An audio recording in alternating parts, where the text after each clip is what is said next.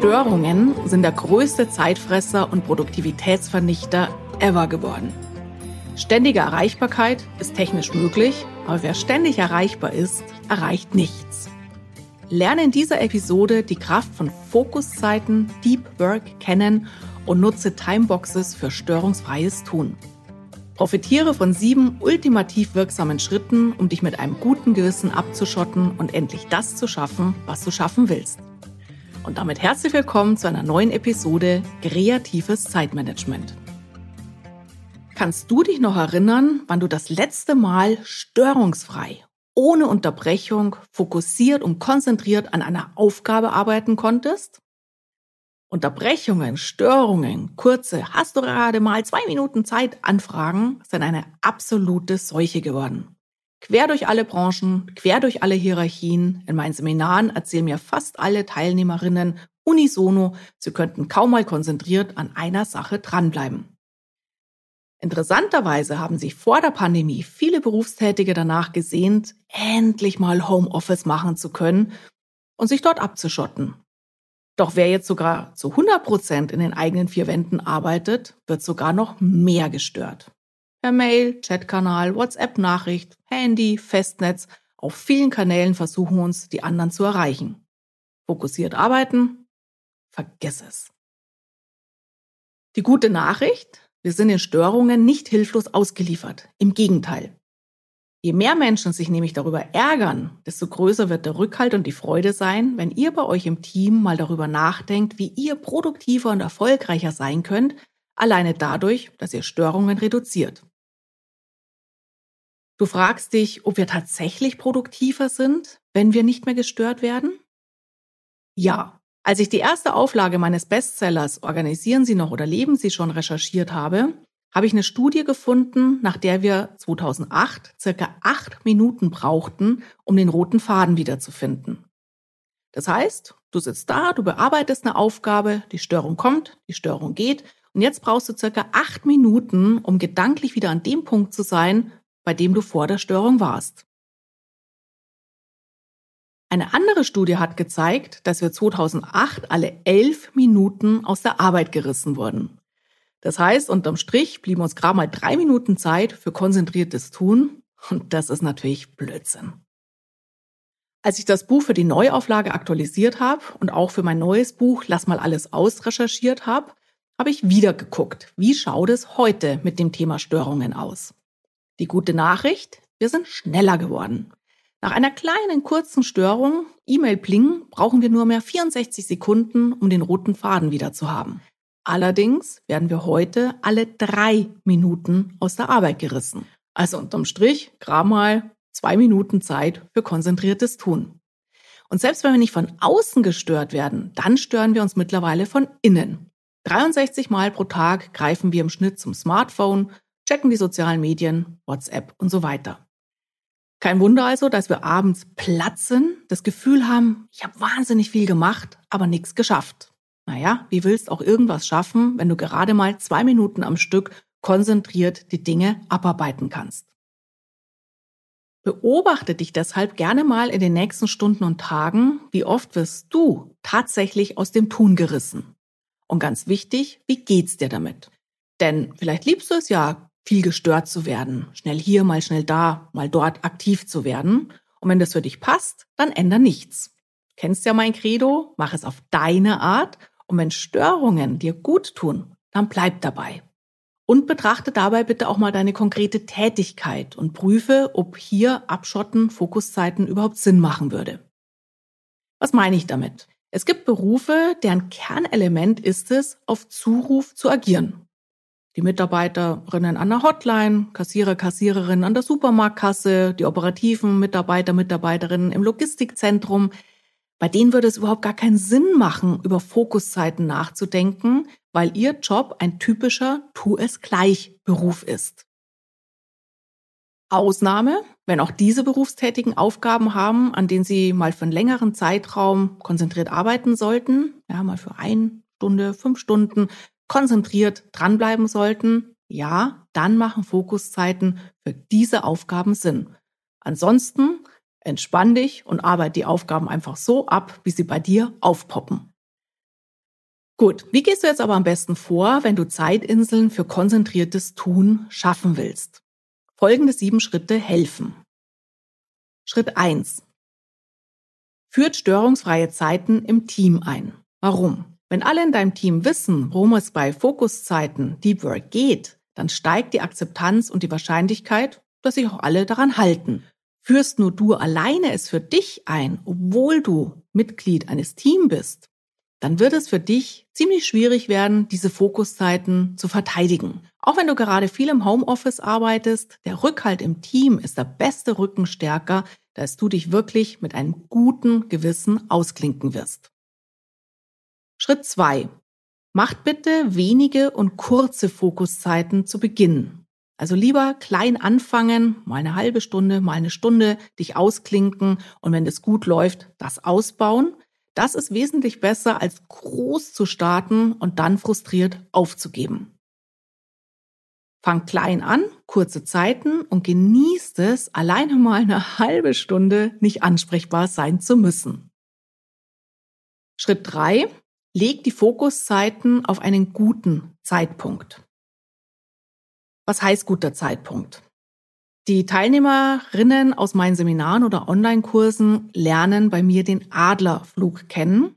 Eine Methode, wo sie sich mal eine Zeit lang beobachten und mitnotieren, was passiert bei mir überhaupt den ganzen Tag, welche Aufgaben kommen daher, aber auch welche Störungen kommen daher.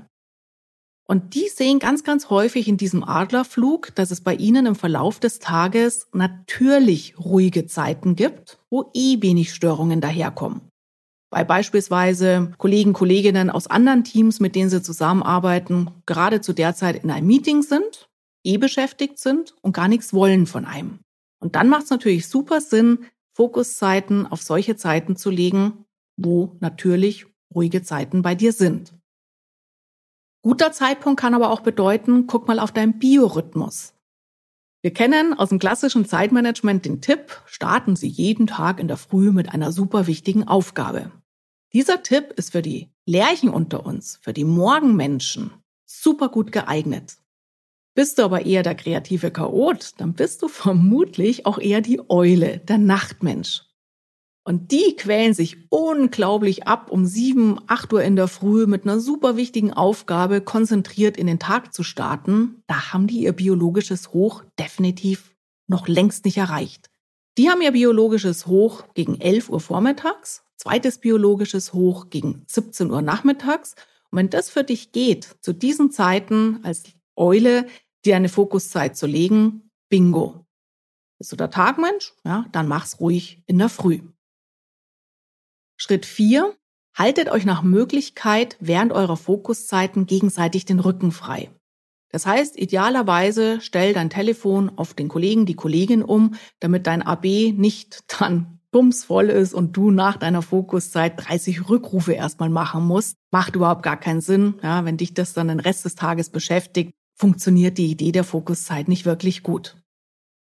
Fragt euch also, wer kann euch jeweils, wenn der eine die andere sich ausklingt, in dieser Zeit den Rücken frei halten und schon so viel wie möglich Anfragen übernehmen. Schritt 5. Signalisiert eure Fokuszeiten optisch. Das kann bedeuten, Türe zumachen, im Chatkanal dich auf Rot stellen, Fokuszeit als Blocker in Outlook eintragen, Kopfhörer aufsetzen, Plakat an die Tür kleben oder diese Hotelschilder bitte nicht stören an die Klinke hängen. Überlegt auch hier bitte mal im Team, was für euch die beste Optik ist, das beste optische Signal. Und klar, Thema Türe zumachen. Natürlich herrscht in vielen Firmen die Politik der offenen Türe. Viele Chefs, viele Kollegen, Kolleginnen, die möchten signalisieren, sie seien permanent für die anderen da. Nur, wer permanent für andere da ist, wird natürlich auch permanent bei jedem Kinkerlitzchen aus der Arbeit gerissen. Gerade die Hanni Herzlichs unter uns, die tun sich da echt schwer, ja, weil sie gern für andere Menschen da sind, weil sie gerne hilfsbereit sind. Und hier kannst dir auch nochmal als Hanni besonders den Rücken stärken, wenn Fokuszeiten im Team eingeführt sind und die Kollegen, Kolleginnen, die auch immer sagen, hey, es ist total in Ordnung, dass du dich auch mal ausklingst. Du weißt gerade nicht, was ich mit Honey herzlich meine? Dann mach doch gerne mal den Zeitmanagement-Typencheck auf meiner Website kreativechaoten.com, weil je nachdem, wie du tickst, bist du auch ganz anders störanfällig, brauchst auch hier ganz andere Tipps. Schritt Nummer 6. Störungen von innen vermeiden. Du erinnerst dich, wir hatten es vorher gerade, oft kommt die Störung nicht von außen, sondern von innen. Das kann Smartphone sein, was in Sichtweite liegt, oder es können auch andere optische Reize in deinem Umfeld sein. Und das ist zum Beispiel im Homeoffice eins unserer größten Probleme, weil in den eigenen vier Wänden haben wir häufig deutlich mehr Ablenkungsimpulse als im Büro. Blick auf die Wäscheberge, Bügelwäsche, schmutzigen Fenster, ah, da siehst du ständig Arbeit.